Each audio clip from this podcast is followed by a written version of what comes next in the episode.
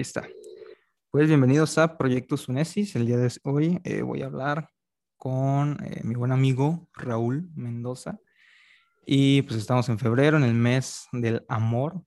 Y pues nuestra conversación va a girar en torno pues justo a eso, a el amor, ¿no? La perspectiva bíblica, la perspectiva cristiana de lo que es el amor. Y pues vamos a estar compartiendo nuestras opiniones. También me gustaría aclarar que eh, pues esto va a ser una conversación. Eh, los episodios anteriores, pues sí, llevaban un guion, llevaban investigación detrás, eh, comentarios, teología sistemática, para que lo que se iba a dar, pues se diera organizado sistemáticamente, bíblicamente, y pues en estos episodios donde salga conversando, pues ahí es como, mm, no es tan formal, tal vez no, el, el objetivo no es tanto de edificación a las personas que escuchan, sino más que nada pues es como una plática entre amigos eh, acerca de la vida cristiana y donde la Biblia lo permita, que existen interpretaciones diferentes, pues queda a juicio de cada persona que los escucha. Eh, tal vez se nos pueda salir una barra basada, esperemos que no sea así, entonces cualquier cosa ustedes juzguenlo a la luz de la, de la Biblia como debe ser. Muy bien, Raúl, pues vamos a empezar hablando del amor. ¿Qué, qué, palabra, no? Sí, es, es, una palabra muy, muy profunda. Es una palabra que tiene demasiado significado, a mi parecer. Uh, antes de empezar, bueno, muchas gracias por tenerme aquí.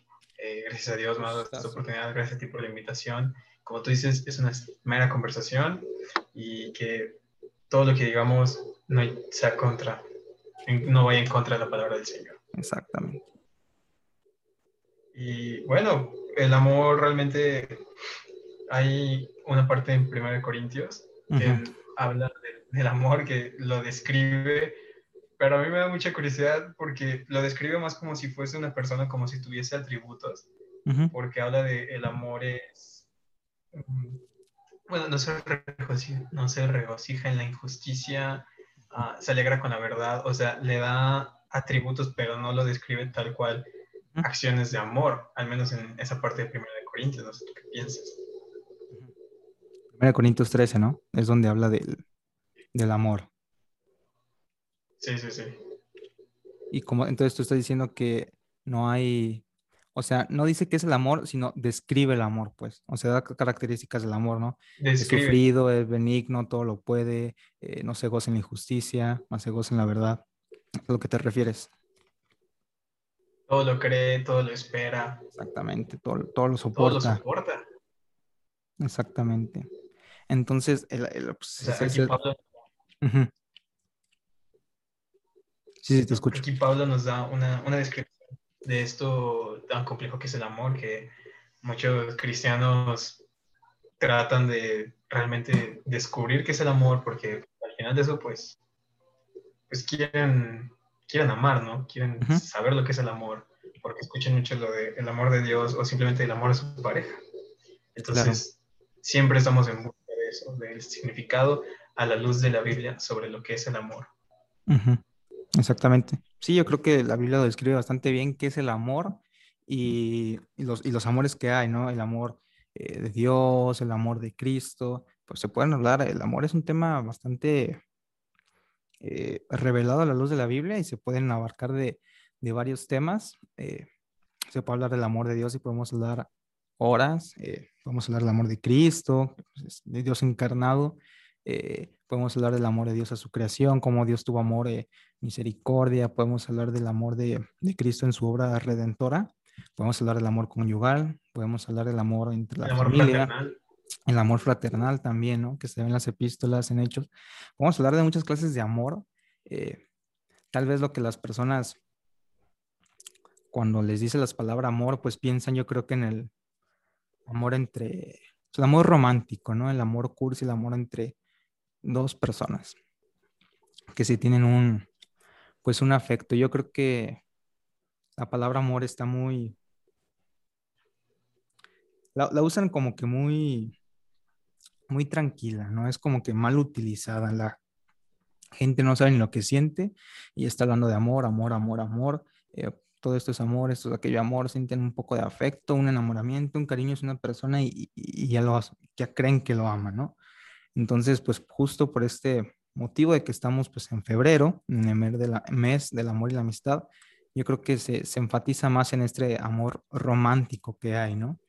Entonces, ¿tú cómo crees o cómo crees que eh, especifica la Biblia que un cristiano se debe de llevar en ese, en ese amor, ¿no? En ese amor entre dos personas. Nosotros lo podemos ver, eh, también aquí entran muchas, muchas interpretaciones, ¿no? Acerca de cuando dos personas tienen cariño, qué onda con el noviazgo, qué onda con el, el, amor conyugal. ¿Tú cómo crees que debe de portarse un cristiano pues, en, en estas épocas del, del amor? ¿O qué crees que dice la Biblia? ¿O tu opinión incluso? Como tú bien dices, muchas personas creen que hoy en día, bueno, hoy en día el amor es como carnal o simplemente se da entre dos novios o dos esposos, pero realmente, como tú le decías, hay, muchas, hay muchos tipos de amor, vaya. La Biblia sí nos da eh, un amor un tanto de, pareja en Cantares, que es el libro, yo digo, más, más referenciado a la hora del amor y la amistad con los creyentes. Pero como como decimos los dos, hay más tipos de amores, no solamente te tienes que encerrar en ese. Y como tú dices, yo lo que pienso en este mes del amor y la amistad, como un cristiano se debe comportar, yo creo que no debes de tener ese tabú de lo que es el amor, porque muchos creen de que, hay no, el amor, por ejemplo, Pablo, Pablo dice en Primera de Corintios que él desearía es su deseo que todos nos mantengamos en celibato, como los, como los católicos, los, los, los, sacerdotes, los curas, ¿no? Son sus pastores, los curas, los curas.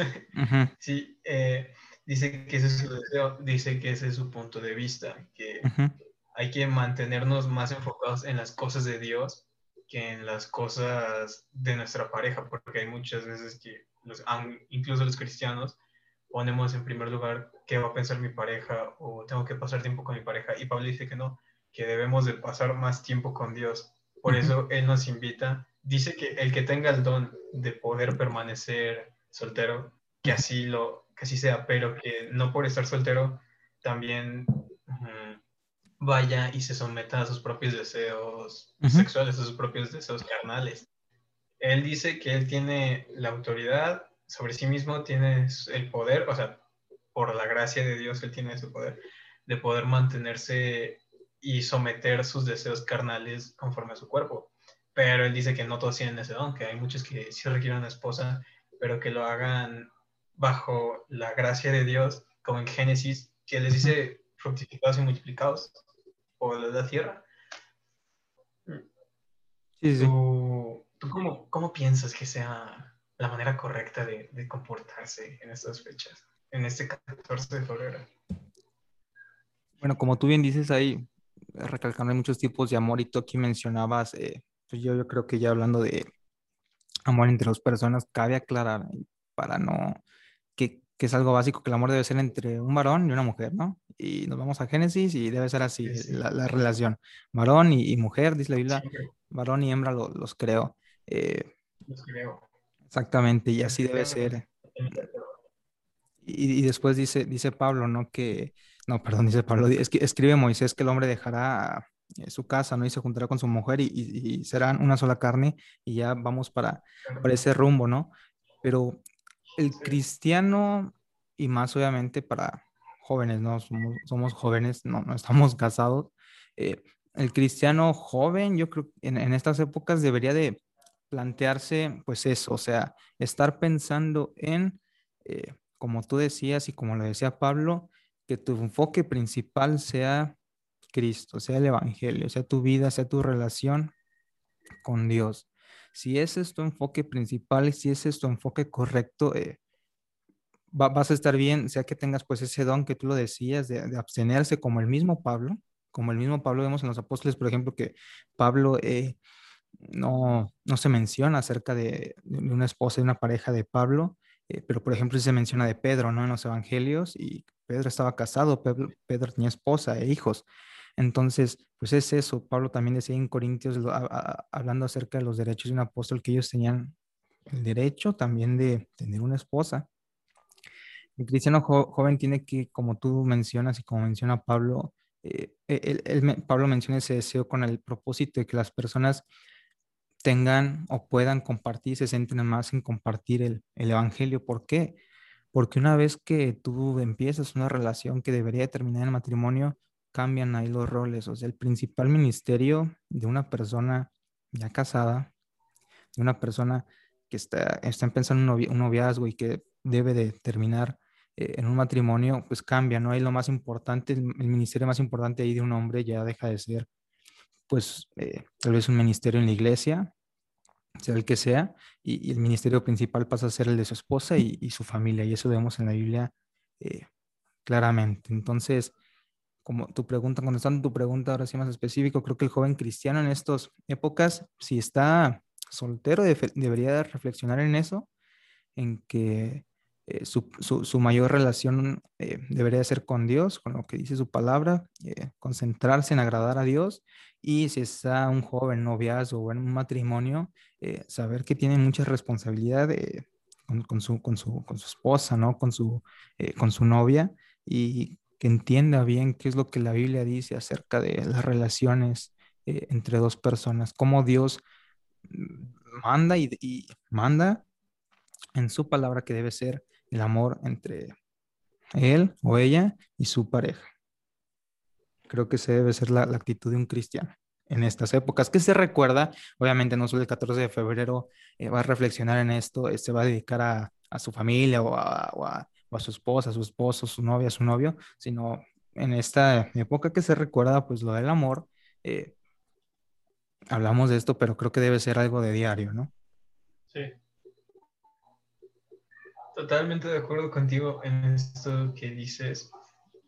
También hace poco estaba leyendo la palabra, leyendo mi Biblia, y en un estudio también me di cuenta que en la Biblia cuando mencionan la palabra amor, bueno, ya ves que Pablo era, bueno, se hizo griego, como se los griegos, y cuando escribe las epístolas, utiliza en término amor, ya ves que griego tiene términos de amor muy, muy variados. Sí, Eros, Pablo utiliza solamente dos que es Eros y Agape.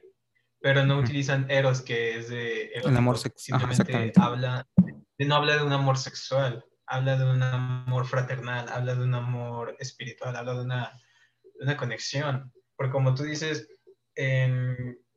cuando Moisés escribe que vas a dejar a tu madre y a tu padre y te unirás a tu esposa para ser juntos una sola carne, pero para la gloria de Dios, eh, bajo una ética bíblica, eh, es un, te, te, unes de una forma muy, muy profunda que todavía ni siquiera llegamos a comprender del todo. Como cristianos tenemos que estar estudiando la palabra todos los días, tenemos que estar en constante meditación, meditando en la palabra.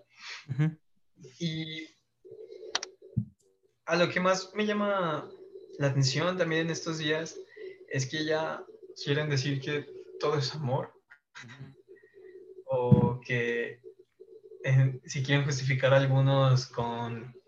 Pablo dice que si un creyente tiene, está en 1 Corintios me parece, dice que si un creyente anda con una que no es creyente, no la deje porque el esposo es como bendición a la que no cree. Sí, sí, sí, está en Corintios. Sí, no sé por qué el 1 Corintios dice algo así, ¿no? Sí, sí, hablando de... Y, muchos... Y muchos hoy en día creen que, ah, sí, voy a andar con, con quien yo quiera y voy a tener el amor que yo quiera, porque Pablo así lo dice, pero no, él habla ya cuando, digamos, tú no eres creyente y te juntas con una que no es creyente, pero después tú te haces creyente, eso es a lo que Pablo se refiere. Ese, ese amor no se refiere a que yo siendo creyente ahorita ya puedo ir a juntarme con una y la voy a cambiar o simplemente como ella no cree, ella no está sujeta a las mismas leyes morales que, yo, o sea, más bien no que no esté sujeta, sino que no, les da la misma relevancia a las que yo les podría dar a, cierta, a ciertos temas sexuales y amorosos. Por ejemplo, nosotros como cristianos sabemos perfectamente que eh, la fornicación es un pecado. Sabemos que no debemos, debemos de abstenernos hasta el día de nuestra boda, hasta el matrimonio. Eh, sin, embargo, si te juntas con una, con una no creyente, ella te va a decir, no, te, va a empezar a, a endulzar el oído diciendo, no, hombre, que no pasa nada, que todos tú y yo ya llevamos cinco años de como si estuviéramos casados, pero realmente sabemos que esto no, no le agrada al Señor, esto no es la forma, no, este no es el propósito que tiene el, el noviazgo, este no es el propósito que tiene el matrimonio, y muchos lo están sacando fuera de su contexto, lo están torciendo para, para hacer lo que a ellos más les conviene, para su placer en el momento, su, para su su amor erótico. Sí, exactamente. Eh, el, origen, el origen del, amor lo encontramos, o bueno, del por qué eh, hombre y mujer lo encontramos en, en Génesis, ¿no? Y, es, es el diseño original de Dios. ¿Por qué? Porque se encuentra en Génesis capítulo 2, me parece que es el versículo 18, y es antes la caída.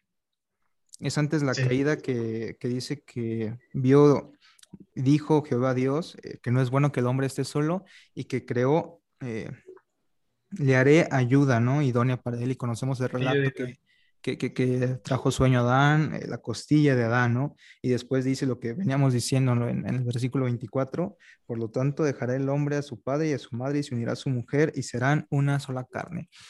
Aquí ya empezamos, o bueno, la gente culturalmente empieza ya tachando a lo que dice la Biblia como, como tal vez puede ser como algo machista, ¿no? Porque dice ayuda idónea para él.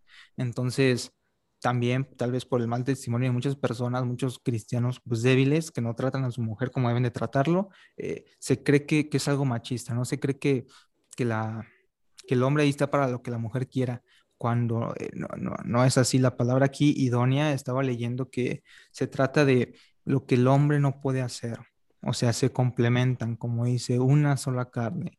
Sí hay diferentes roles eh, que, Dios creó, tanto para el hombre como para la mujer, y que deben de desenvolver, pero en esta cuestión de una sola carne es lo que el hombre no puede hacer, la mujer le está ayudando, ¿no? Entonces, ahí vemos cómo es el diseño original de Dios. Eh, para el hombre, eh, para la mujer ya quedamos con varón, con mujer, varón y mujer, no hay otro diseño original y que sean ayuda eh, idónea, ¿no? Eh, las responsabilidades que tiene el hombre, las responsabilidades que tiene la mujer, y después, ¿qué pasa? Vemos en Génesis 3 eh, la caída, ¿no? Como el pecado se introduce en la humanidad y vienen las desgracias, vienen las abominaciones, viene la depravación en el, en, el, género humano, en toda la humanidad, y es lo que tú mencionabas de la, de la fornicación, que nosotros como cristianos debemos de abstenernos a eso. La gente ahorita y en estos tiempos yo creo que estamos peor que, que Sodoma y Gomorra y vemos en el relato de la Biblia a Sodoma y Gomorra, ¿no? Las depravaciones eh, que existían. Y sí, la gente ahorita dice que, que la monogamia es antinatural, ¿no? Que el, que el ser humano está creado para andar con muchas personas. Es más, ven el amor, ven el amor como un resultado biológico de la atracción sexual. O sea que el ser humano se inventó el amor eh, como resultado de la atracción sexual que siente por otra persona en ese, aspecto biológico, ¿no? Entonces ahí quitan, eh, quieren quitar a la ecuación lo que verdaderamente significa el, el amor, ¿no? Sí, y retomando lo que tú dices, uh, el amor, bueno, desde lo de idónea, que es complementario, que el amor es un, va más allá que un sentimiento o que como lo quieren explicar hoy en día, que simplemente es como reacciones algo sexual. Es también algo muy dinámico, es algo muy profundo, es algo muy bonito, la verdad, el amor. Sí, claro. Eh, desde el punto que quieras, también hay mucha gente que no quiero que se pongan triste, de que piensan que el amor solamente se los va a dar una, una mujer o un hombre y dicen que nadie los ama porque no tienen pareja, porque no tienen idónea, porque no tienen a su, a su varón a su lado. Pero hay muchos tipos de amor, hay infinidad de amor. ahora sí voy a sonar muy. No. Muy, pente, el Dios te ama. Sí, sí, sí. Pero no, el amor no, no lo encuentras en, en, otra persona. No lo vas a encontrar ahí. Y y todo tiene que, todo vuelve a Cristo, vaya. sí, claro. Todo tiene que regresar a Cristo. Pablo lo dice siempre, Pedro lo dice también, todos lo dicen, y nosotros tenemos que creer como cristianos. No tenemos que estar buscando ahí una persona, no tenemos, te lo decía antes de iniciar esta, esta plática, ah, no tenemos por qué estar atrás de la misma persona pensando que es la correcta. No tenemos por qué estar ayunando por una persona. Sí podemos orar por una persona, pero no podemos orar para que Dios la haga nuestra pareja. Sino simplemente pedirle a Dios que nos dé gracia y que si es su voluntad, nos dé una pareja. Nosotros siendo varones, que nos conceda una idónea. Eh, si hay mujeres que oren para buscar a su varón, para buscar a, su, al indicado de ellas. No tenemos por qué estar ahí buscando por la misma persona, ¿no? Tal vez no es la persona que Dios tiene para nosotros, tal vez tiene otra persona, o tal vez no tenga, no tenga nadie. Nosotros no sabemos el plan pero eso no significa que no tenemos amor. Sí, creo, creo que te lo refieres es que eh, las personas y más en esta cultura eh, mendigan amor, ¿no? O sea, bueno, es, esa, esa mendigar amor y las personas creen que eh, deseo tal vez algo natural de, sentirse amados, de sentirse que alguien los, los quiere y, tristemente, si se van a, atrás de alguien, de una persona que les dé ese sentimiento, que les dé esa seguridad, que les dé esa protección, ese sentimiento de sentirse amados. Y pues, es, lo que dices, ¿no? No, no, un cristiano no debería mandigar amor. ¿Por qué? Porque eh, no, tiene, tiene el amor de Dios, el amor de Cristo, y no hay mayor obra de, mayor eh, expresión de amor de lo que Jesucristo hizo en la cruz por los cristianos, ¿no? Un cristiano no debería de mendigar en ese aspecto amor. El amor de Dios, el amor es eh, suficiente eh, para, o sea, no, e, e, es, suficiente el amor, el amor de Dios y, lo ves en la cruz. Lo ves en la cruz. Y sí, tristemente, muchas personas, incluso cristianos que no, no entienden eso, eh, van atrás de una persona para sentirse amados cuando Dios los ama más que nadie, mejor que nadie, y debe ser el, el mayor consuelo, ¿no? decía Sproul, Ercis Sproul, que me parece que hoy es su, su natalicio, que nació un, un, 13 de, de febrero. Que, que, que, su mayor consuelo, no, me, no sé si un 13 o un 14, que su mayor consuelo eh, era que Dios conocía todo de él y a, y a pesar de eso eh, es quien más lo amaba, ¿no? Entonces, eso es cierto, ahí, ahí caemos en el, er, en el error de andar mendigando amor cuando no, no entendemos que el mayor amor, eh, la persona que más nos ama es Jesucristo, la persona que más nos ama es eh, Dios. Y después de lo que tú continuabas diciendo es que como jóvenes tal vez eh, caemos en ese error de andar buscando, no andar atrás de alguien que, que pensamos que es para nosotros. Y el, el famosísimo pues, buscar pareja, ¿no? Yo creo que la, la forma de encontrar a la pareja que Dios quiere para ti es, es, dejar de buscar, ¿no? O sea, es concentrarte, como decías, en las cosas de Dios. ¿Qué estaba haciendo, qué estaba haciendo Adán cuando Dios dijo, cuando Dios le entregó a su mujer? Pues estaba trabajando, estaba poniéndole nombre a los, a los animales, estaba haciendo lo que Dios le dijo que hiciera. Y fue Dios quien decidió, fue que ya le iba a dar la mujer, ¿no? Entonces, para los jóvenes eh, cristianos, si tú estás haciendo lo que debes de hacer, lo que Dios te mandó en, su palabra, no tienes por qué preocuparte, no tienes por qué eh, andar así de, preocupado, estresado, tratando de buscar a alguien. ¿Por qué? Porque si estás haciendo lo que debes de hacer, eh, Dios, es su voluntad, te va a dar a alguien, ¿no? Te va a poner a alguien. Y si no es su voluntad, pues no te va a poner a nadie, ¿no? Entonces, ese es el gran problema que yo creo que como jóvenes, tal vez incluso tú y yo hemos caído en, en ese error, ¿no? De desesperarnos, de andar a ver qué onda, cómo, cómo le hago aquí, o por qué no, o por qué los demás sí. ¿Qué, onda, no? totalmente, justo lo dijiste. Ah, incluso tú y yo hemos cometido ese error. Y vaya que lo cometemos y posiblemente lo vamos a cometer todavía más. No sabemos. Pero ah, Jesús mismo lo dice, si Dios le provee a los, a los pájaros ah, que no valen lo mismo que un ser humano, tú, ¿cómo, cómo andas mendigando amor si Dios te va a ti proveer todo? Si le provee lo suficiente a los pájaros para que iban, ¿cómo no te va a proveer a ti lo que necesitas o para lo que Él tiene su plan, lo que es su voluntad? eh, el Padre Nuestro, la frase principal que dice, hágase tu voluntad y no la mía. Sí, sí. Totalmente, o sea, que se haga su voluntad, no lo nuestro, y que pidamos las cosas con nuestro, bueno, nuestro corazón sometido a los deseos de, Cristo, que tengamos un corazón más, más parecido al suyo. Y hablando de, hablando de corazón, ah, hay muchos que dicen eso de te amo con todo mi corazón o mi corazón me dice que tú eres, mi corazón me dice que ella es la indicada. Pero también nos dice que no nos guiemos tanto con el corazón porque el corazón se engaña. Y perverso. Sí, sí, sí. El corazón es perverso, el corazón se deja ir por, por sus deseos. Por eso tampoco podemos andar libremente diciendo, es que mi corazón me dice que ella es la indicada, pero la indicada no es creyente. sí, sí, sí. El, peligro de dejarse llevar por las emociones. Pero la indicada eh, es adoradora de otras cosas, como es budista. sí. Entonces, no es, la, no es la indicada si sus creencias no son conforme a la palabra del Señor. O sea, de entrada, alguien, alguien dice la palabra, ¿qué tiene de de relación la justicia con la justicia, la luz con las tinieblas. ¿Qué tienes que ver eh, tú, joven, jovencito o jovencita, con una persona que no conoce a Dios? Tú le puedes hablar de Dios, pero no te puedes hacer su novio y después hablarle de, Cristo. Primero tienes que hablar de Cristo y ella tiene que, ella o él tiene que tener una conversión de corazón y ya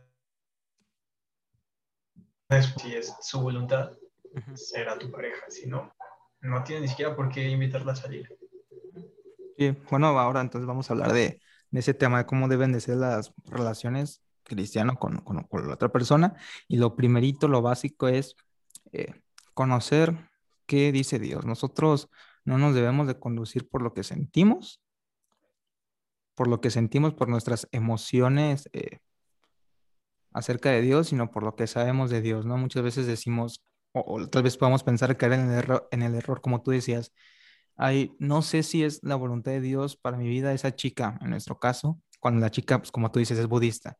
Y yo le respondería, yo sé, yo sé que no es la voluntad de Dios para tu vida. ¿Por qué? Porque la voluntad revelada de Dios dice que no es, ¿no? Como tú decías, 2 de Corintios eh, 6.14, eh, Sí, en 2 Corintios 6.14 dice que no se unan en yugo desigual. Y esta palabra suena medio raro. ¿Qué significa eso de yugo desigual?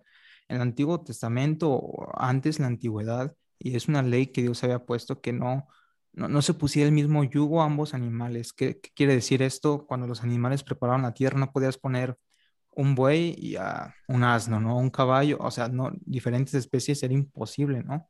Era un mandamiento de Dios y Pablo está usando esta metáfora en 2 Corintios 6.14 para decir que no se unan en yugo desigual. Y es más, esa palabra yugo viene de la palabra cónyuge, ¿no? De, de, yugo. Y después está hablando con quién, con los incrédulos.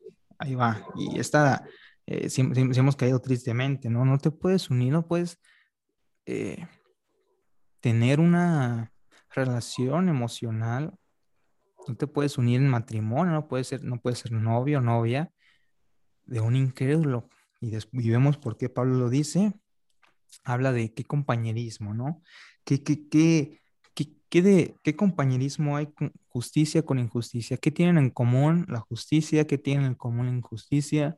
¿Qué tiene en común la luz con la oscuridad? ¿Qué tiene en común eh, la, la, luz con las tinieblas? ¿Qué tiene en común Cristo con, con Satanás, no? ¿Qué acuerdo hay entre el templo de Dios y los ídolos? Está poniendo una diferencia enorme, ¿no? ¿Por qué? Porque somos diferentes. Eh, así como el cielo es diferente del infierno, así como la luz es diferente de la oscuridad, de la misma forma el creyente es diferente del incrédulo.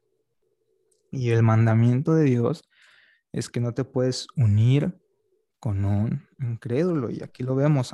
Y, y no es una opción, no es un, no, es, no Pablo está aconsejando a los corintios. Si quieren, eh, no, no se unan con los incrédulos. No, no, no. Está diciendo, es, es, una orden imperativa.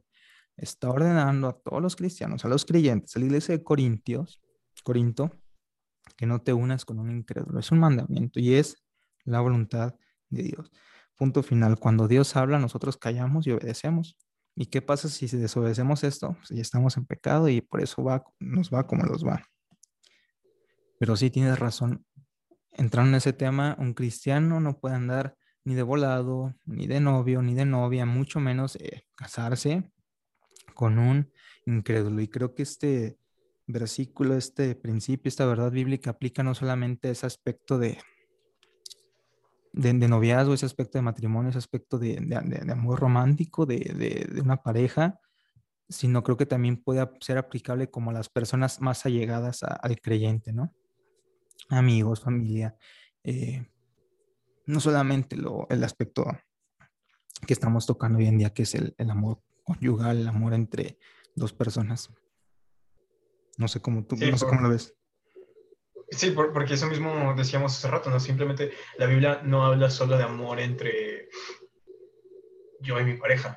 También habla de un, amor fraternal, habla de un amor con, con, amigos, con familiares, con personas de trabajo, no sé, diferentes tipos de amor que se les va a venir eh, hoy en día a, a, la mente. Pero dice eso, no andarás en yugo desigual, porque nosotros qué tenemos que ver con el mundo.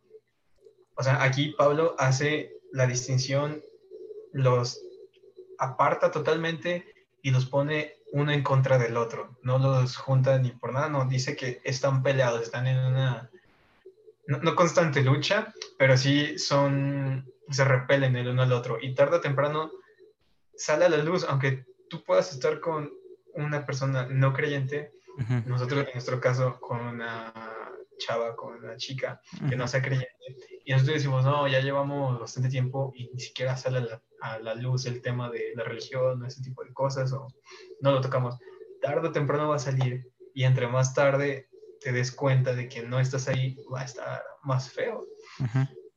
Entre más te tardes en, en, en, realizar, bueno, en que caigas en la cuenta de que qué estás haciendo ahí, si eso te está alejando de Dios. Para empezar eso, te aleja de Dios. Estar con una persona que no tiene tus mismas creencias en lo fundamental, te va a alejar totalmente de lo que tú crees. Sí.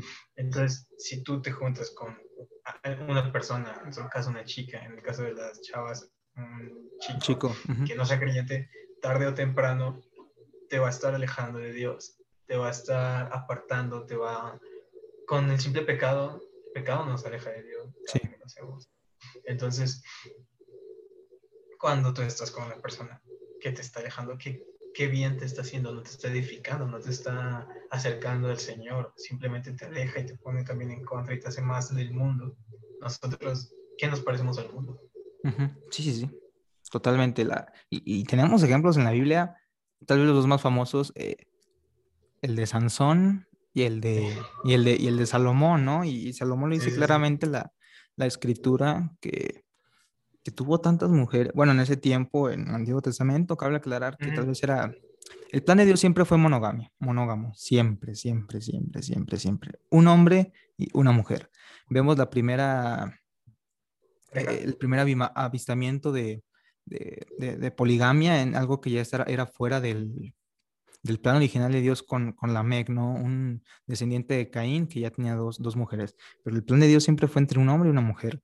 ¿Y qué pasó con Salomón? Eh, tenían mujeres que no eran concubinas, que no eran eh, creyentes, que no eran parte del pueblo judío y apartaron su corazón, ¿no? Se fue tras los ídolos, dejó que se, que se edificaran ídolos. ¿Por qué? Por causa de, de las mujeres. Y, en y, lo vemos en el Nuevo Testamento, aquí en 2 Corintios 6.14 y lo vemos en el Antiguo Testamento que era prohibido para el, pueblo de, para el pueblo de Israel, para los descendientes de Abraham, para los hebreos, casarse con mujeres cananeas, ¿no? Casarse con mujeres de otras, eh, como tú dices, con visiones, eh, en este caso, pues eran mujeres eh, paganas, que, que, su trigo, que sus, los cananeos hacían cosas horribles, ¿no? Quemaban niños a Moloch, cosas horribles. Entonces, sí, sí, sí, justo por, por eso fue que que se desvió sus corazones, ¿no? Lo vemos después de la de que regresan de estar cautivos en, Babilonia y con Esdras, con Emías, que las mujeres, los hombres se habían casado, ¿no? Y la reacción que tuvo, no recuerdo si fue Esdras o Nehemías, que fue que se arrepintió porque era considerado un pecado gravísimo que se casaran eh, con tribus diferentes, ¿no? Con, con, con los que no eran parte del pueblo de Israel. Y, y era feo, ¿no? Y era un pecado grave, que lean, o sea, lean a Esdras, lean a Nehemías lo que pasó, grave contra, contra Dios, casarse, eh, estar en, unidos con una persona que, como tú dices, es totalmente diferente a ti, es una naturaleza totalmente diferente y aquí lo vemos, es como agua y aceite, ¿no? No se pueden juntar y como tú lo dices, corremos el riesgo, ve, a Sansón, ve lo, o sea, Sansón había sido eh, apartado desde nacimiento, ¿no? Nazareo, eh, la fuerza, lo que Dios pudo, pudo haber sido un gran libertador, pero ¿qué pasó? Lo hizo caer una mujer, ¿no? Y luego, por no querer obedecer a, sus padres, ¿no? Con casarse con una mujer eh, de, la tribu de, de, Israel, se fue atrás de una y, ¿cómo? O sea, la ruina que hubo de, en el caso de Sansón, en el caso de Salomón, lo que hacía el pueblo judío en el Antiguo Testamento por estar con personas que no eran como ellos, que no eran del pueblo judío, lo que pasó con Esdras y Nehemías cuando regresaron de, de, Babilonia, ¿no? Es, y es es por eso que vemos la advertencia aquí de, de Pablo de que un cristiano no puede estar con un incrédulo. Y como tú dices, ¿por qué? Porque lo mismo que pasó con el pueblo de Israel te va a apartar de Dios. Totalmente de acuerdo. No podemos estar con un pensamiento de yo la voy a cambiar, yo la voy a ser creyente. Para empezar, tú no la cambias y tú no eres creyente. Es Dios. No, no está en tus fuerzas, no está en tu decisión, no está en tu deseo el que ella se convierta o no. Ah, yo he cometido ese error muchas veces. admito totalmente de que no, yo la voy a cambiar. Y, y en menos de dos semanas de haber dicho esa frase en voz alta, es totalmente que, que, pues sí, eso va a donde está destinado desde el principio. También otra cosa que tenemos que recordar de, mm, bueno, muchas personas lo son hoy en día, de yo quiero a esa chava, pero tiene novio, se la, se la va a bajar lo cual también, no, la, la, persona que Dios tenga para ti, no creo que tengas que ir y robársela a otra persona, no creo que se la tengas que, que, que, bajar como dirían muchos, porque eso tampoco está en eh, Dios no roba a Eva de otra parte, no dice préstame un rato. Dios la, la, él tenía un plan, no, no fue y la tomó de otra parte, ¿no? Entonces, tú tampoco, eh, nosotros como chavos, no tenemos que robar una chava de, de otro amigo, de otra persona. Las mujeres no se tienen que vestir más voluptuosas o más llamativas, con tal de que un, Para que no un chavo que las voltee a ver, aunque esté con su novia, que se dejan, que ya esté comprometido, no, no, sí, sí, sí. por qué hacer eso. Pero como decía hace rato, el corazón es necio y el corazón es engañoso. Y tú dices, no, en mi corazón es y en mi corazón puedo. Y no, te das cuenta tarde o temprano que eso que tú dices, eso que tú clamas, es totalmente contrario a la palabra. Y también, hoy en día, muchos creen que el amor es amor, no importa edad, género y todo eso. Y sabemos que eso es totalmente un pecado. O sea, tenemos el caso de Sodoma y Gomorra les fue ellos también a Noé, en los tiempos de Noé, dicen que era varón con varón, mujer con mujer, que eran grupos. Entonces, no, el, el, amor no es amor. No, o sea, eso no es amor. Eso no es amor. Claro. El amor es, diferente al amor. El amor es bonito, el amor no tienes por qué andar escondiendo, el amor no tienes por qué andar eh, en pasos en secreto, porque tienes que estar así, realmente eso es amor. Exactamente. Exactamente. Entonces, vamos, me gustaría hablar de la definición de, amor. Empezamos diciendo en 1 Corintios 13 que se nos dan las características del amor, ¿no? Eh, y, tal vez ahí a lo que Pablo se refiere, pues ese amor fraternal, ¿no? Después llega esa, no sé si es antes o después que dice esas definiciones del amor, que si no tiene amor, nada, nada es, ¿no? Refiriéndose al amor fraternal, a que lo que debe de dominar en un cristiano eh, es el amor. Si no, eh, si no tengo amor, vengo a ser como címbalo que, que suena, ¿no? Que retiene, que, que, resuena, perdón, eh, que podría entregar su cuerpo, pero que si no tiene amor, nada es, que podría incluso hablar lenguas angelicales, pero que si no tiene amor, nada es. Y es cierto, y no hay nada más amoroso que la verdad. aunque duela, ¿no? Y tal vez tenemos, y es otro tema para hablar de mucho tiempo, cuando dices la verdad la gente se ofende. Ay, te falta amor. Ay, qué áspero eres. Pero yo creo que no hay nada más amoroso que decirles a las personas la verdad. Nada como tu verdad, nada como mi verdad, sino lo que dice la Biblia, lo que dice la palabra de Dios, que es verdad. Ahora, ¿qué es el amor? 1 Corintios 13 nos dan las características, la definición, eh, los, sí, las características de cómo es el amor, el verdadero amor, eh, pero ¿qué es el amor? ¿Qué es el amor? Eh, creo que la respuesta la encontramos en Efesios capítulo, capítulo 5. está hablando, y es obviamente hablando del amor, dice a partir del versículo 22 empieza a hablar de que las casadas estén sujetas a sus propios maridos como al Señor, ¿no? Porque el marido es la cabeza de la mujer, así como Cristo es la cabeza de su iglesia, la cual es su cuerpo, o sea que el cuerpo es la iglesia de Cristo y que Cristo es nuestro Salvador. Entonces, después dice algo bien interesante. Eh, da una orden imperativa a los hombres, maridos, de amar a sus mujeres como Cristo amó a la iglesia y se entregó a sí mismo por ella.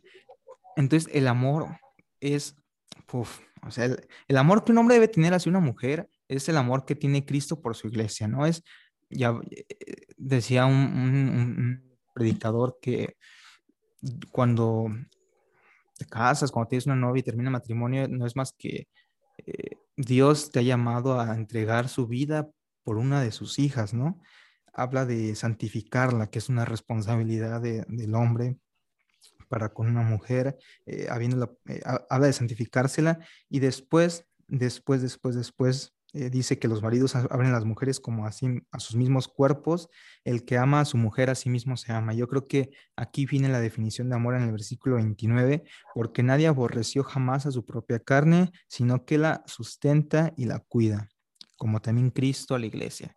Creo que la definición de amor que se nos da aquí es sustentar y cuidar. La antítesis del amor es aborrecer a su propia carne, sino que sustentar y cuidar, ¿no? Proveer. No es un sentimiento, no es eh, oxitocina, serotonina, dopamina, no. Es una acción, ¿no? El amor se demuestra, no es nada más ahí lo que siente. Como tú dices, nuestros sentimientos varían, pero aquí es sustentar, cuidar, proveer una persona, entregarte a ti mismo por esa persona, buscar su bien. ¿Y cómo vas a buscar su bien? Según lo que nos dice la palabra de Dios. Creo que eso es el amor. Creo que esa es la definición que se nos da aquí en la Biblia muy claramente de lo que es el amor. Totalmente de acuerdo con tu definición de amor. Ah, el amor es más como acciones, el amor es, como tú lo decías, sonar muy extremo, pero si es el caso, hasta poder dar tu vida por, por, el amor. A, Cristo ama a su iglesia, Él dio la vida por su iglesia. También el amor, con las características que da Pablo en 1 Corintios, que el amor es la, es la verdad, o sea, y tú poder decir la verdad y todos te podrán decir, es que te falta amor, tú no conoces al Dios del amor. Y al Dios que a mí me enseña en mi iglesia, pero la verdad es que faltan muchas cosas que no hablan acerca de Dios, sino que simplemente dicen lo bonito. Y es igual tú con tu pareja, a veces solamente ves lo bonito, solamente ves lo que, lo que tu corazón quiere que veas. O sea, eso es lo que pasa muchas veces cuando, por ejemplo, terminamos una relación. ¿Te acuerdas de las cosas malas? ¿Te acuerdas de lo, de lo bonito? ¿Te acuerdas de, cómo te hacía sentir, te acuerdas de las sonrisas, pero conforme pasa el tiempo te das cuenta de todas las cosas malas, te das cuenta de que no era totalmente para ti. Y yo creo que el amor, como tú lo, bien lo dices, es verdad, es demostrar las cosas, es cariño, es cuidar, es crecer, es que los dos sean correctos el uno para el otro. Sí. Pero querer torcer la definición y decir que todo es amor, ya es un paso gigante, hay un abismo y se pierde demasiada información entre la definición de amor de la Biblia y la definición de amor de hoy en día. Totalmente, cuando un par de homosexuales, dos hombres se quieren entre sí, después dos mujeres se quieren entre sí, es normal que te digan, ¿y a ti qué se aman? Carnal, no, eso no es amor, eso es depravación, eso es deseo carnal, eso es deseo sexual, eso no es amor, como lo, que Dios dice eh, que es amor, porque el diseño de, lo que es amor, eh, hombre y mujer, y, vemos el amor conyugal y lo vemos así en la Biblia en muchos ejemplos. Ahorita estoy viendo ejemplos del amor conyugal en Génesis, Isaac y, Isaac y Rebeca, ¿no? El hijo de Isaac, Jacob, que estuvo trabajando por, estuvo trabajando por, por su esposa, ¿no? Ahí con, con Labán. Eh, el, amor incluso entre, que se ve en el libro de Esther, entre el rey y, Esther. Eh, y después, justo regresando a Cantares, el, el, amor no pasa, ¿no? El amor no pasa y quisiera leer este, este versículo, dice Cantares 8.7, que las muchas aguas no podrán apagar el amor, ni lo ahogarán los ríos. Se diese el hombre no, si diese el hombre todos los bienes de su casa por este amor, de cierto lo menospreciarán. Nada puede apagar el, amor, ¿no? ¿no? se puede ahogar el amor, el verdadero amor. Eh, y el amor eh, entre un hombre y una mujer es, una, eh, es tan grande, o sea, es tan, tan increíble, tan fuerte. ¿Por qué? Porque es una sombra, es, no sé si decirlo sombra. Por ejemplo, paréntesis, a lo que me refiero con sombra eh, por ejemplo, David y Goliat eh, eran la sombra de lo que Jesucristo iba a hacer con la muerte, ¿no? sí, sí, es lo que me refiero, ¿no? David eh, destruyendo a Goliat. tal vez Moisés cuando saca a su pueblo de Egipto es la sombra de que Jesucristo nos iba a sacar la esclavitud del pecado. De la misma forma, el matrimonio, el amor entre un hombre y una mujer, no, no, no quiero decir que sea la sombra que ha de venir, sino que vale tanto porque es como un reflejo del amor que Cristo tiene por su iglesia. Y ahí vienen todas esas definiciones, todos esos principios que debe tener un hombre eh, con una mujer, ¿no? Por ejemplo, eh, tú nunca, no, ¿cuándo, vas a, ¿cuándo voy a poder dejar a mi esposa? Cuando Cristo deje a su iglesia, ¿eso cuándo va a pasar? Nunca. Así que de la misma forma, y como vemos aquí en Efesios capítulo 5, como Cristo amó la iglesia, así el hombre debe amar a su mujer debemos de amar a, los, a, las mujeres, los hombres, es un llamado a los hombres como Cristo amó a la iglesia, ¿no? Y en la Biblia vemos muchos de los deberes de, que, deben de tener tanto hombres como mujeres, ¿no? Los maridos deben amar a sus mujeres como a sus mismos cuerpos. Sí, y en ningún momento la Biblia dice que el hombre debe de pegar o Exacto. La debe de engañar, la debe, de insultar, debe de abusar de ella física, emocionalmente, no, no, nada de eso. Eso es antibíblico, eso va totalmente en contra de la palabra. Eh, de entrada nos manda a tener respeto, nos manda a honrarla, a cuidarla, nos manda a, a amarla totalmente con un corazón, en este caso sí es corazón, totalmente dispuesto a tener una vida conforme al plan original de Dios, conforme a simplemente Adán y Eva, solamente era una pareja, no eran Adán, Eva y, no sé, otro nombre, Paulina, por decir uno, o sea, no es... No son varias, tampoco dice que Adán la, la golpeaba, no, nada de eso. Eso es muy alejado de la realidad. Tenemos que amarlas, tenemos que respetarlas, tenemos que cuidarlas, tenemos que proveerlas, Hoy en día dicen de que... Tú. Sí, sí, sí. Ah, no, ¿qué ibas a decir? No, no, tú, tú primero, termina, concluye. Ah, no, yo, yo iba a concluir con eso, de que tenemos que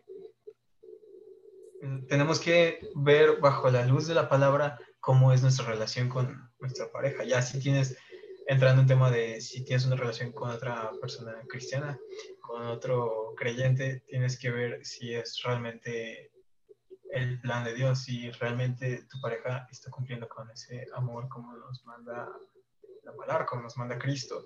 Tienes que ver, no por el simple hecho de que sea cristiano va, o cristiana, va a ser el indicado, va a ser el perfecto, no por, ah, sí es que nos conocimos en la iglesia y ya por eso, porque se dice que es cristiano de la boca hacia afuera, ¿no? tiene que tener un cambio totalmente en su vida, tienes que verlo cómo trata a las demás personas, tienes que verlo cómo te trata a ti, tienes que ver cómo es en su iglesia. No por el simple hecho de que él se proclama cristiano, él dice de la boca para afuera, pero si te trata de una mala manera, obviamente esa chica, pues el chavo, no, no es para ti, no, no ni, ni siquiera para qué sigues ahí, vaya. Sí, sí, sí. Sí, o sea, no, no, no llames cristiano a alguien sin antes conocer su devoción. Si va a la iglesia, o sea, que, eh, que vayas a la iglesia no te hace más, decía Kit Green, que vayas a la iglesia no te hace más cristiano que ir a McDonald's te hace una hamburguesa. O sea, eh, tiene que haber un cambio, tiene que haber, eh, sí, o sea, tiene que demostrar por sus frutos los conoceréis que sea un cristiano auténtico. Y lo que tú decías anteriormente a eso es que el cristianismo le ha dado muchas veces, híjole, como yo he escuchado este argumento que el cristianismo es, es, machista, es opresor con la mujer, cuando todo lo contrario es el cristianismo, la palabra de Dios lo que le da a la mujer el valor que, que, Dios le dio, ¿no? Eh, a la mujer, o sea, vete a otros países, vete a los países musulmanes, vete a los países, sí, musulmanes, cómo tratan a la mujer, o sea, como un objeto, como algo despectivo. Y la Biblia, la palabra de Dios, hablando, Pedro está diciendo eh, eh, en Primera de Pedro, capítulo 3, que un marido, un esposo, una esposa eh, debe de darle honor a la mujer como al vaso más frágil, ¿no? Como a coherederas de la gracia de la vida para que nuestras oraciones no, no, tengan estorbo, ¿no? Nos está diciendo que cuidemos a la mujer, que le demos honor como el brazo más frágil. ¿Por qué? Porque así como el hombre son coherederas de la gracia, ¿no? Coherederos con Cristo Jesús, dice en otras partes de, la Biblia. Entonces, lo que le da el valor, Dios le da el valor, y lo vemos en la palabra de Dios, a la mujer, que en otros lados no tiene, que en otros lados no tiene. Así que eso de que, como tú dices, eh, las batallas que se ven hoy en día, o sea, del, feminismo radical, o sea, es, no, o sea, es, es, enemistarlos, ¿no? Es enemistar el hombre con la mujer, ¿no? Cuando no debe ser así. Leí una vez una frase que la mujer fue sacada de la costilla del hombre, eh, un poco romántica, no, no, no, no fue puesta abajo en sus pies para pisotearla, tampoco fue puesta sobre el hombre para gobernar sobre ella, sino fue puesta junto a la costilla para que el hombre la, la proteja, ¿no? Para que, como tú dices, sean una sola carne y así debe de ser. Y vemos esos ejemplos en la Biblia, vemos los mandatos de Dios de amarlas, darles honor como el vaso más frágil. Eh, amarlas, eh, no ser ásperos con ellas, dicen Colosenses 3:19, eh, ¿no? Eh, amarlas como los mismos cuerpos. Y en la Biblia vemos muchos ejemplos, vemos a Jacob, compromisos matrimoniales, vemos a Raquel, vemos a David y Merab, a José y María. Oh, José y María es un ejemplo increíble, ¿no? De, de, de, del matrimonio, ¿no? Entonces, se puede sacar mucho de enseñanza bíblica y quisiera ir a, tocar los temas de eh, cómo, un cristiano, o sea, cómo un joven cristiano sabe, ¿no? Si, si es tiempo para o, si conoce una chica, cómo, cómo debe de ser la, cómo debe de actuar. No sé si, quisieras comentar algo antes de pasar ese tema. Sí, ah, bueno, rápidamente. Ah, yo también leí ese, ese proverbio judío de que la mujer fue sacada de la costilla del hombre, no debajo para pisotearla, no de arriba porque fuese su cabeza, sino de un lado, debajo del brazo, la costilla debajo del brazo para tenerla en protección, para cuidarla, proveerla, para tenerla a su lado en todo momento. Exactamente. No fue ni de abajo ni de arriba, fue bajo el brazo, fue a un lado, para tenerla de compañía, de ayuda idónea lo que tú no puedes hacer en todo momento. Exactamente. Y ahora sí entrando el tema de un cristiano, cómo saber si es tiempo la indicada, si es de Dios. Creo que lo hemos estado diciendo de poco en poco en esto a lo largo de este podcast. De entrada lo de si es creyente o no. De entrada que sea hombre o mujer, ya después que sea creyente. De entrada que sea hombre o mujer. sí, sí, sí, no, no vaya a ser pero, eh, bueno, yo lo siento que ya es como. Sí, ya es. Intrínseco de, que. como te levantas de la cama? Primero tienes que estar despierto. sí, sí, exactamente. bueno, pero de entrada que sea hombre y mujer.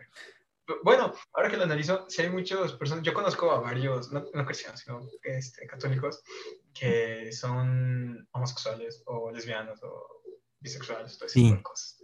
Yo no sé qué clase de teología les dan en sus iglesias, pero... Bueno, a mí, a mí no...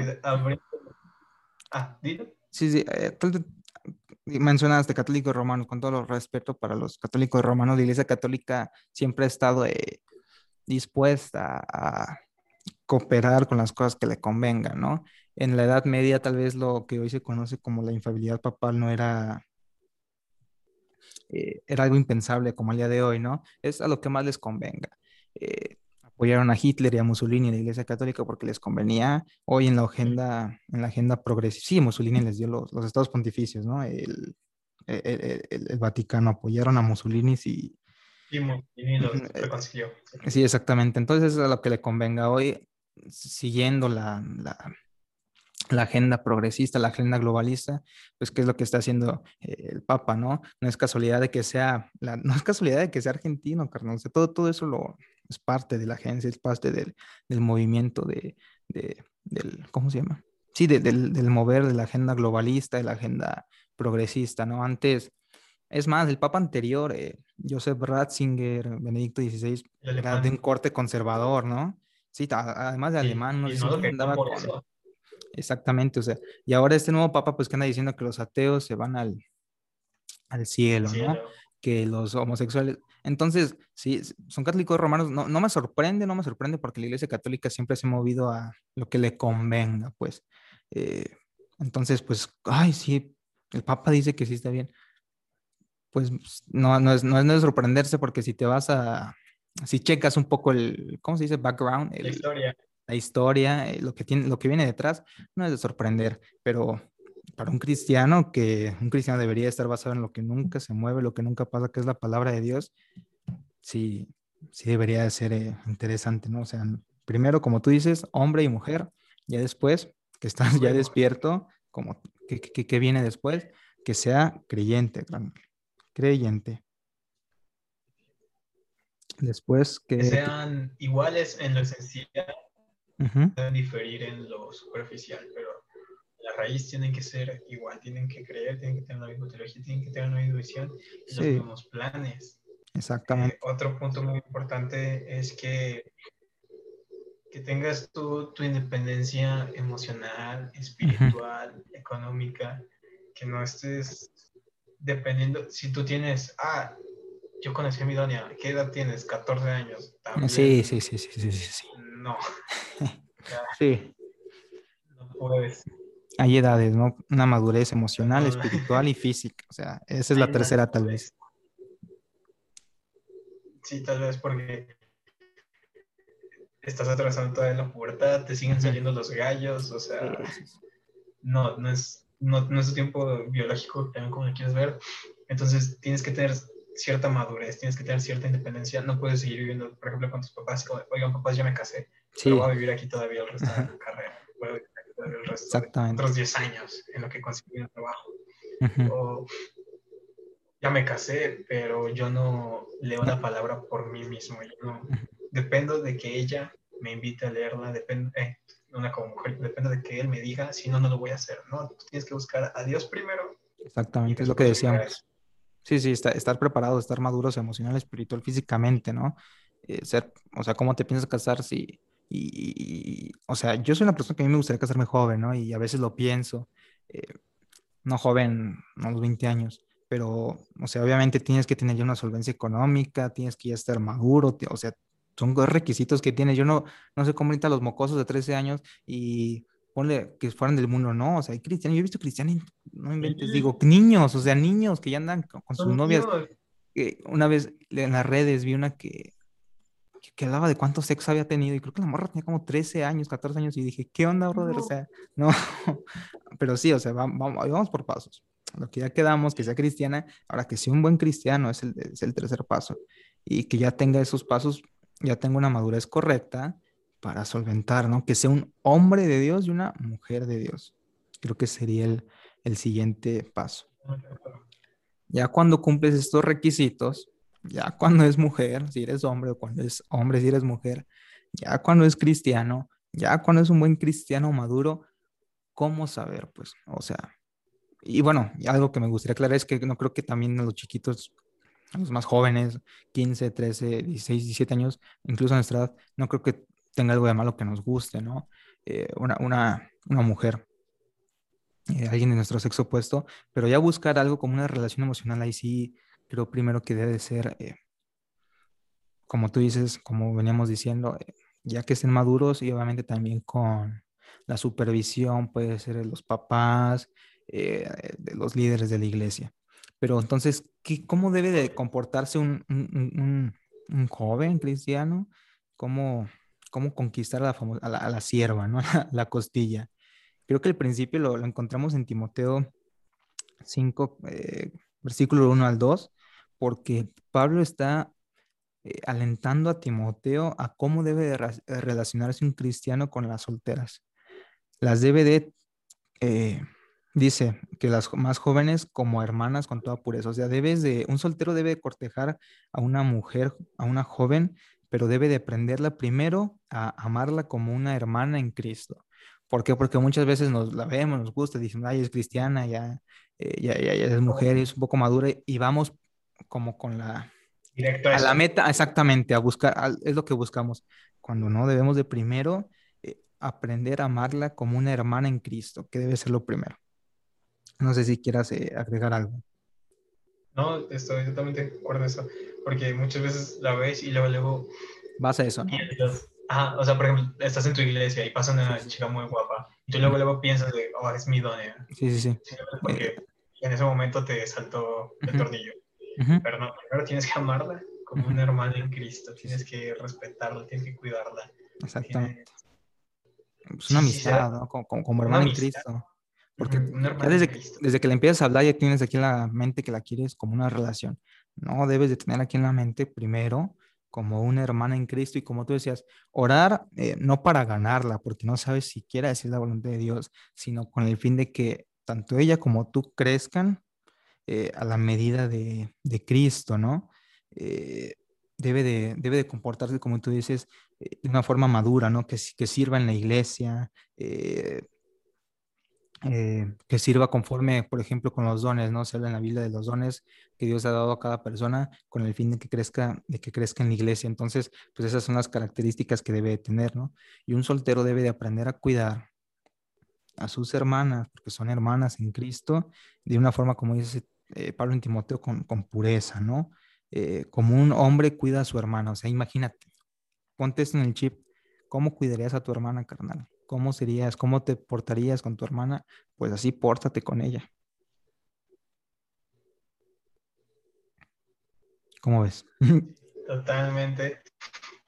Primero, no, tienes que andar ahí viendo, ay, acabo de conocer a esta chica y me lanzo, ¿no? Exacto primero tienes que ser su amigo, primero tienes que ver la amistad, primero tienes que amar en, Cristo porque la conociste en la iglesia también. Es otra parte. Puedes decir, ah, conocí a una cristiana, pero ¿dónde la conociste? La conocí en un antro. La conocí en una... ¿Qué haces en el antro? En una fiesta. Sí, sí, sí, Ajá, o sea, para empezar, ¿tú qué hacías ahí? sí. ¿Y qué hacía ella? ¿Qué hacían los dos? como el meme, ¿no? No deberías de estar aquí, pues tú tampoco, exactamente. y Sí, sí, totalmente. ¿Y qué pasa? Ya cuando... Ya, ya, ya cuando... diciendo, ah, no, yo pasé por afuera casualmente a las 3 de la mañana. Exacto. O sea, ve que cristiana es lo que damos la madurez. Ya cuando un soltero ha aprendido a relacionarse eh, de una forma sana, de una forma pura con las mujeres como hermanas en Cristo, tratándolas como una hermana de una forma sana, santa, pura, está equipado, está equipado ya cuando es la voluntad de Dios, después de oración, después del consejo de los líderes de la iglesia, después de que esté viviendo conforme a la palabra de Dios, está equipado ahora sí para hacer una transición de una relación de amistad a una relación romántica y luego al matrimonio. Es importante y lo hemos tratado en todo, todo lo que ha durado el podcast. Siempre nos estamos enfocando a qué? Al matrimonio. No estamos hablando de noviazgo. Hoy en día ve la cultura lo que nos quiere decir el amor y que es puro novio, novio, novio, ex, ex, ex, ex. ¿Qué dice la Biblia? Una relación romántica que debe de terminar en el matrimonio. En el matrimonio. No puedes andar con todas, ah. No puedes, como te dices, no puedes andar con todas.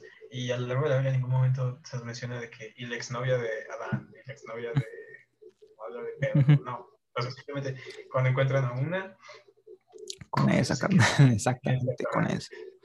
Aunque ah, y... que después pase una más guapa, no. Para empezar, no tienes por qué andar deseando la esposa de tu vecino.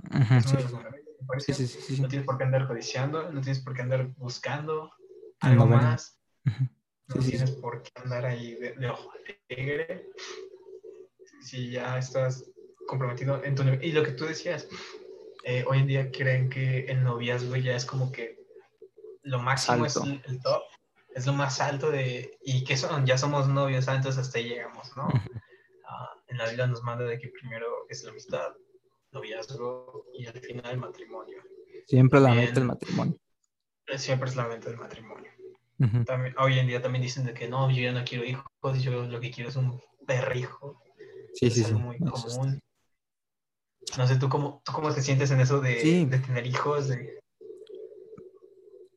si es una obligación o no. Eh, ok, y aquí está interesante. Yo creo que puede ser que una persona no, no decida tener hijos, un hombre, una mujer, cristianos, tal vez si Dios lo puso en su corazón o no que no pueda, pero creo que si va a empezar una, una relación con alguien debe dejárselo claro. Si la mujer no quiere tener hijos desde antes, mira, yo no quiero tener hijos y tal vez eso sea una señal para el hombre, eh, que tal vez con ella no, porque es, es deseo del hombre tener hijos, ¿no?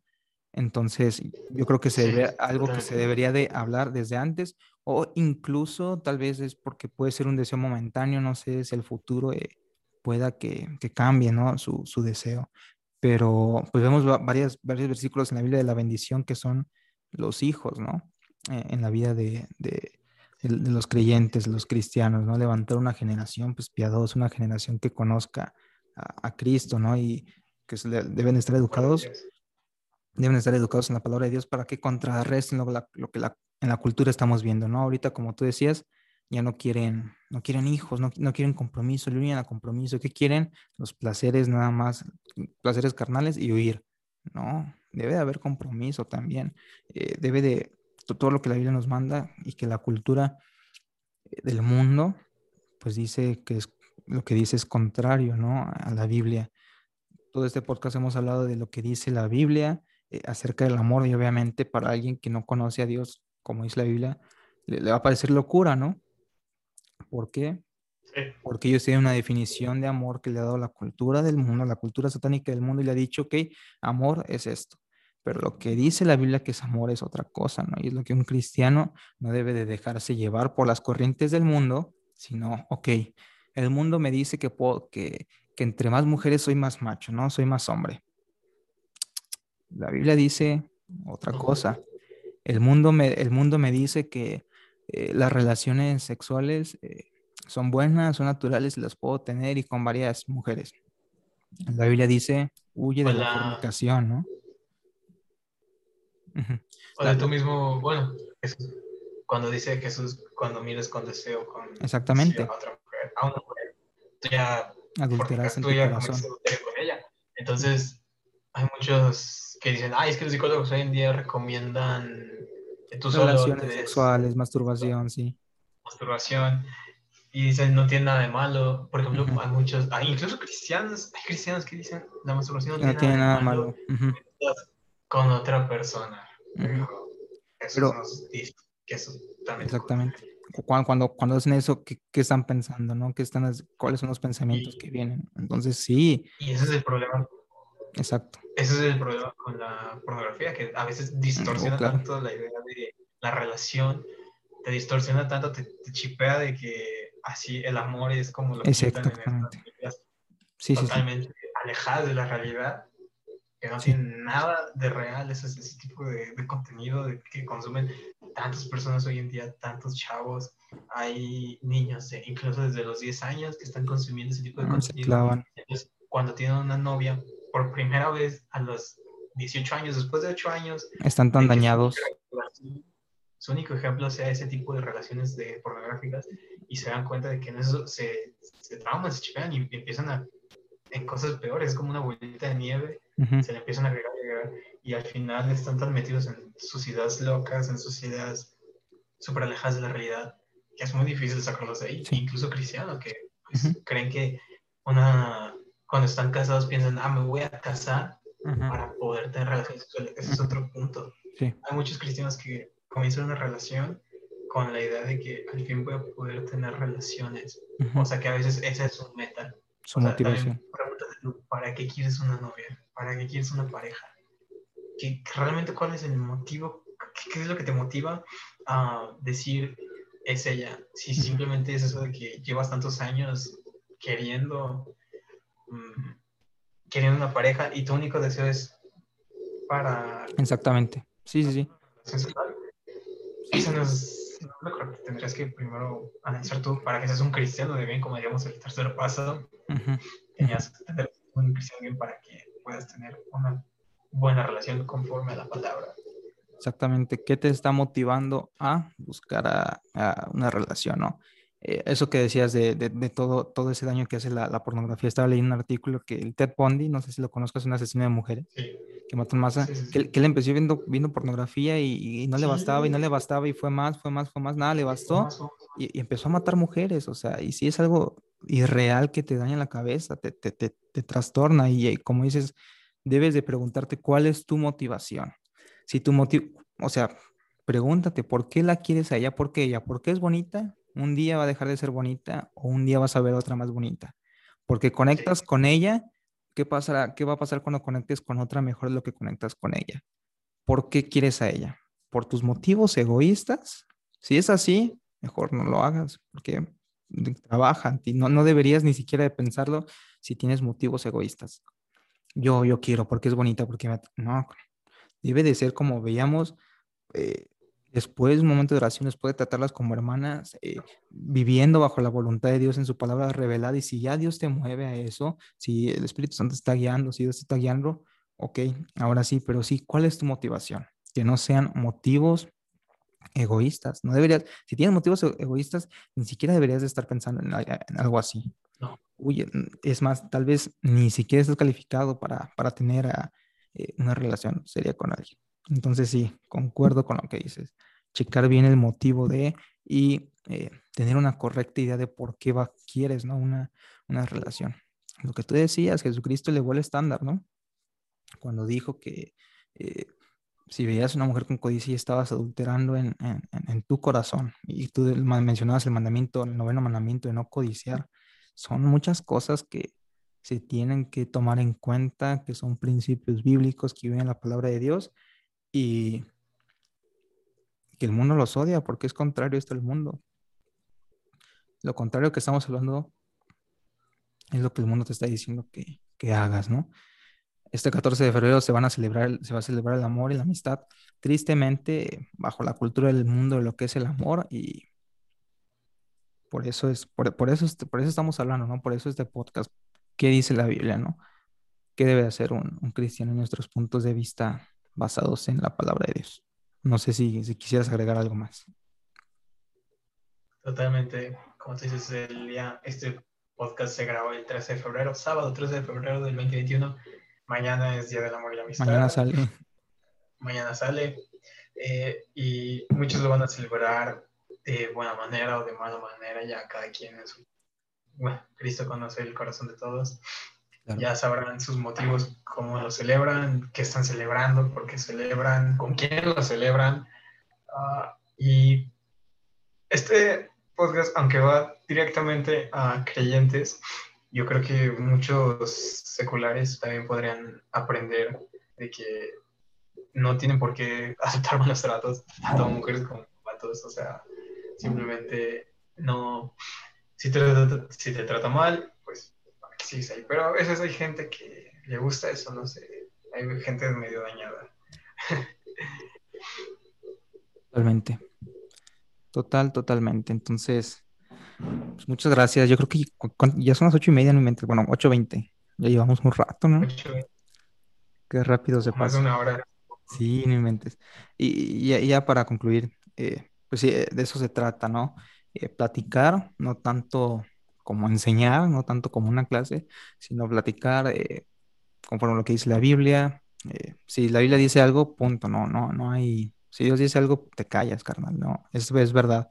Pero donde la Biblia lo permita, puede que tengamos diferentes opiniones, diferentes interpretaciones. Me parece que en esta ocasión que hablamos del amor, eh, concluimos o coincidimos más bien en casi todo. Qué bueno que, que, que, aceptaste otra vez la, la invitación. Como tú dices, se, va a celebrar el 14 de febrero y pues el propósito, ¿no? De esto es pues, hacer una una barrera, ¿no? entre lo que la corriente del mundo y pararte ahí eh, en, la brecha y decir, sabes que la Biblia dice otra cosa, ¿no? Y proclamar eh, la verdad. Aunque te ofenda, no hay nada más amoroso que la verdad. Eh, la Biblia ha diseñado así, Dios lo ha diseñado, Dios lo ha planeado y lo ha revelado en su palabra, cómo deben de ser las relaciones entre un hombre y una mujer. Y esto es prácticamente para que el joven cristiano lo, vea, lo escuche, entienda, investigue, ¿no? Lo llame a porque muchas veces por la ignorancia no saben los cristianos si la Biblia habla de estas cosas, ¿no? Eh, y cuando debe ser para el cristiano, ¿qué dice la Biblia? Ah, de mi relación, ¿qué dice la Biblia de cómo debo de vestir? Ve cómo se dicen los cristianos, tanto hombres como mujeres, si no saben que la Biblia, hay, la Biblia te dice cómo debes de vestirte, ¿no? Tanto hombres como mujeres, cómo debes de hablar, cómo debes de... Hasta el cabello. ¿Cómo debes tener el cabello? ¿Cómo debes, cómo debes de comportarte? Ah, no, también no. Eh, ya no traigo medio largo no pasa nada. Así, ah, o sea, bueno, dice la Biblia, ¿no? En Corintios que el hombre le, es deshonroso tener el cabello largo. Eh, y a las mujeres rasparse. Exactamente, cosas que, o sea, ¿qué onda? ¿Qué dice la Biblia de, eh, en este caso, el amor? ¿Qué dice la Biblia? ¿Cómo debo de vestir? ¿Cómo me debo de comportar en la iglesia? ¿Cómo me debo de comportar con mis papás? Y es porque la gente no lo sabe, entonces, pues esperemos que con este, pues este granito, las personas que no sepan por ignorancia, pues que ahora ya sepan y que... Eh, viva, ¿no? Conforme a lo que dice la Biblia. Eh, de nuevo, gracias eh, por, haber aceptado la invitación, por haber eh, hablado conmigo, ¿no? Esperemos que en un futuro lo volvamos a, hablar de otro tema, igual compartir. Te digo, eres de las pocas personas, de los pocos cristianos con los que puedo hablar así abiertamente de, la Biblia. ¿Por qué? Porque tristemente lo, lo que vamos diciendo los jóvenes no saben de, no conocen su Biblia, no leen la Biblia, eh, buscan proverbios, salmos en el Nuevo Testamento y cosas así. Entonces, pues si no conocen la Biblia, menos van a conocer la doctrina, menos van a conocer lo que dice Dios. Y pues gracias a Dios tú, si conoces la Biblia, conoces a Dios, buscas a Dios, igual no, somos teólogos, pero nos dejamos guiar por lo que dice la, palabra de Dios, ¿no? Entonces, pues gracias, mi amigo Raúl. Eh, como tú dices, se graba, este, se está grabando. Este siempre gustoso. Y sale mañana, ¿cómo ves? Gracias, ¿eh? No sé si quieras decir algo ya para. Ah, muy rápidamente, como tú decías, en Salmos dice, tú acaso estuviste en el inicio de la, de la creación, tú acaso estuviste en el principio, no, entonces tú quién eres para cuestionar la sabiduría y el, los mandamientos de Dios, tú quién eres para cuestionar al Todopoderoso tú cómo te mantienes contra las tormentas, contra los temblores, contra todo lo que tú quieras, si no es con la fuerza y la voluntad de Dios. ¿Quién eres para ir a encontrar la palabra? Muy bien, muchas gracias. Sí, justo, justo. Job también, Job 38, ¿no? Job 38. Exactamente, ¿no? Entonces, eh, pues el propósito de esto, la palabra sunese significa mente equipada, ¿no? Eh, Debemos, dejarnos, debemos de dejarnos guiar, debemos de caminar no por lo que sentimos, no por nuestras emociones con respecto a Dios, sino por lo que sabemos de Dios. Entonces, pues te, agradezco mucho eh, y cuando, cuando Dios habla, nosotros callamos y obedecemos. Y te agradezco mucho por estar aquí, eh, las personas que, que nos escucharon, eh, todo lo que hablamos, obviamente siempre como los creyentes en hechos de Berea, confírmenlo todo con las escrituras, analicen todo eh, respecto a la luz de la Biblia, siempre, siempre, siempre. Eh, muchas gracias por escucharnos. Espero que haya sido de, edificación, de bendición para todos ustedes. Muchas gracias a Raúl nuevamente y pues bueno, concluimos eh, con este podcast de Proyectos Unesis. No olviden, como siempre, equipar su mente con la palabra de Dios. Muchas gracias.